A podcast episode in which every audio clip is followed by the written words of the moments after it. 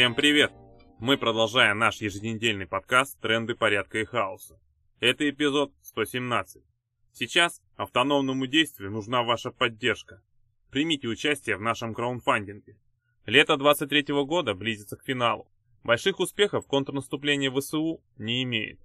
Но что украинские военные делают действительно круто, так это атаки по территории РФ. То дроны дважды подряд в Москва-Сити врезаются в небоскреб, где базируются несколько федеральных министерств, то взрывы в Таганроге, то в Новороссийске. В один день полтора десятка загипнотизированных по телефону пенсионеров идут поджигать военкоматы. Вопрос в том, может ли террор от порчи железнодорожной инфраструктуры, чем довольно успешно в РФ занимались некоторые анархисты, до атак министерских зданий дронами, стоящими миллионов долларов, может ли террор на что-то повлиять? Интересно обратиться к опыту Израиля. В этом году Израилю 75 лет. По населению он чуть больше Московской области. По территории как половина Мособласти. Все 75 лет государство существует в режиме тлеющей войны. Сначала со всем мусульманским окружением. Сейчас состоявшиеся арабские государства заинтересованы в развитии торговли и туризма с Израилем. Существенная часть и так небольшого Израиля, признанная большинство стран ООН как отдельное государство, палестинская автономия, сектор Газа, западный берег Иордана и восточный Иерусалим. Это земли без стабильной госсистемы, которыми управляют военизированные группировки. Севернее Израиля – Ливан и Сирия, недавно пережившие гражданские войны, с примерно таким же состоянием государства. Вокруг Израиля миллионы нищих людей, в отношениях которых власти Израиля ведут откровенно ксенофобскую политику.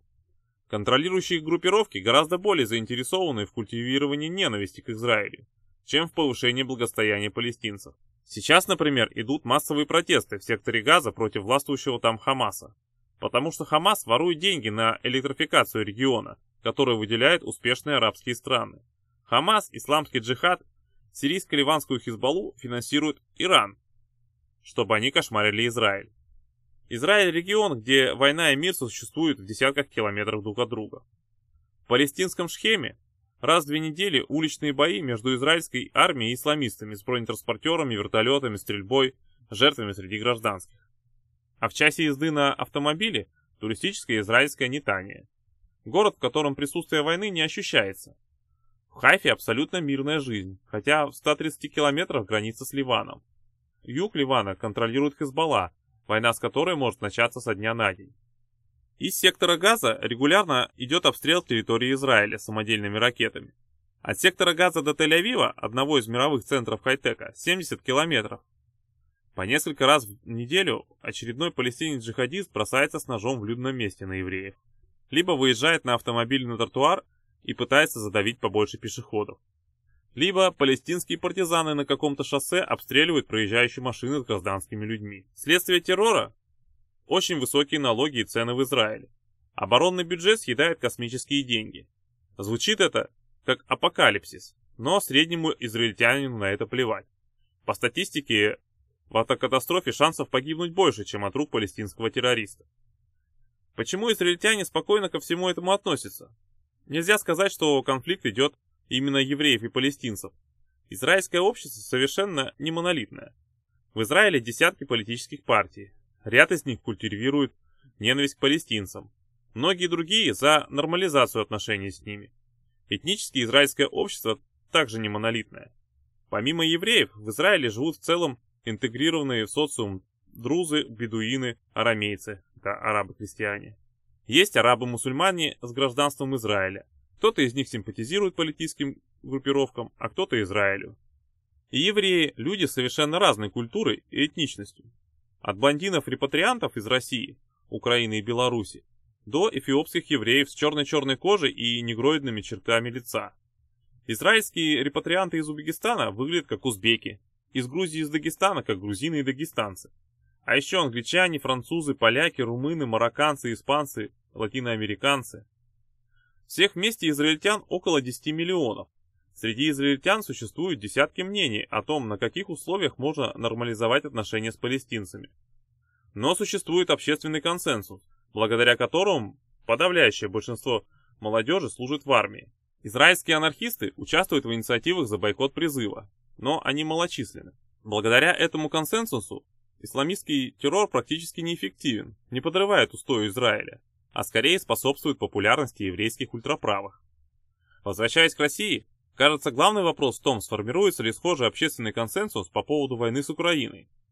Насколько россияне будут готовы терпеть войну не в качестве слишком затянувшейся СВО, а в качестве многолетнего вооруженного конфликта.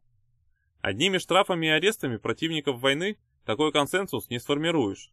Нужно иметь согласие общества на длительную войну с украинцами. Если такое согласие сформируется, то ВСУ еще хоть 10 тысяч дронов могут послать на российские города, а они ничего не смогут дезорганизовать. Но, кажется, можно высказать осторожный оптимизм. Понимание, зачем вообще случилось 24 февраля 2022 года, у россиян как не было, так и нет.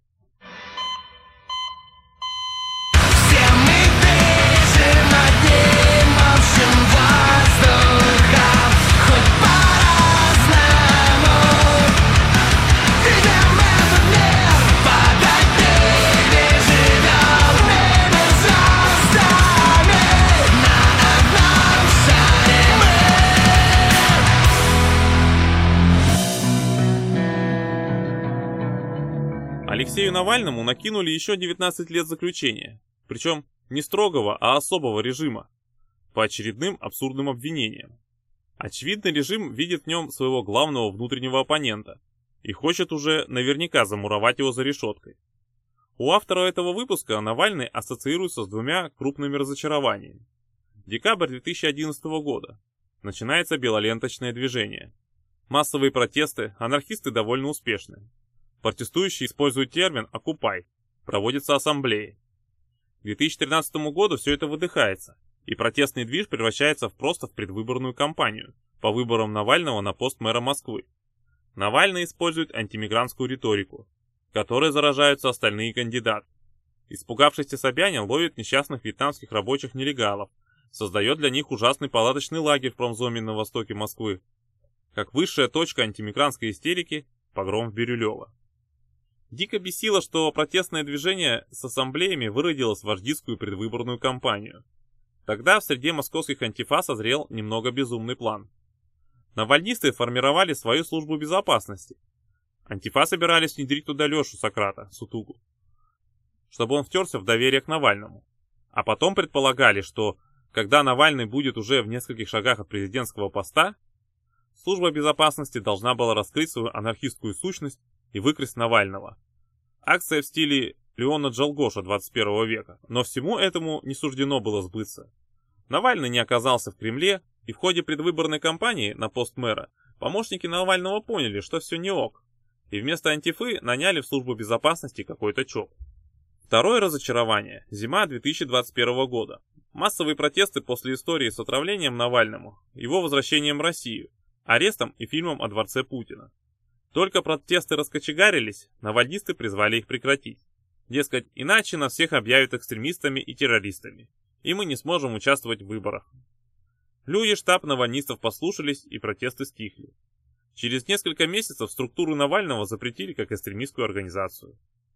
Функционеры Навального оказались дураками? Да. Но проблема не столько в них, но во всем российском обществе, российском протестном движе что к 2021 году оно сформировалось в таком виде, что его можно было вывести на улицу или отправить по домам по решению каких-то не самых понятных клерков из Навальнинского штаба. Надеюсь, будущее российское протестное движение таких ошибок не допустит. И в завершение выпуска. Автономное действие не высказалось про арест Бориса Кагарлицкого. Исправились. Арестом за высказывание сейчас уже никого не удивишь. Менты действуют все более зверски. На днях всплыла история с обыском у некого пенсионера за посты ВКонтакте. В ходе обыска менты убили его кошку. С Кагарлицким у нас больше разного взгляда, чем общего. Вообще не факт, что анархисты в принципе относятся к левой части политического спектра. Но нельзя не отметить, что Кагарлицкий многократно давал анархистам высказаться на своих информационных площадках. В отличие от тысяч обычных людей, которых преследуют за высказывания, у Кагарлицкого есть известность, так что борьбу за его освобождение в этом смысле вести легче, и эта борьба может повлиять на практику государственного прессинга за слова. Так что Кагарлицкого, конечно, надо отпустить на свободу. Как и Навального. Как и несколько десятков анархистов и еще тысячи безвинных посаженных россиян. Ну, вот и все на сегодня. Напоминаем, что в трендах порядка и хаоса участники автономного действия и другие авторы дают анархистские оценки текущим событиям. Слушайте нас на YouTube, SoundCloud и других платформах. Заходите на наш сайт autonom.org и подписывайтесь на нашу еженедельную email рассылку.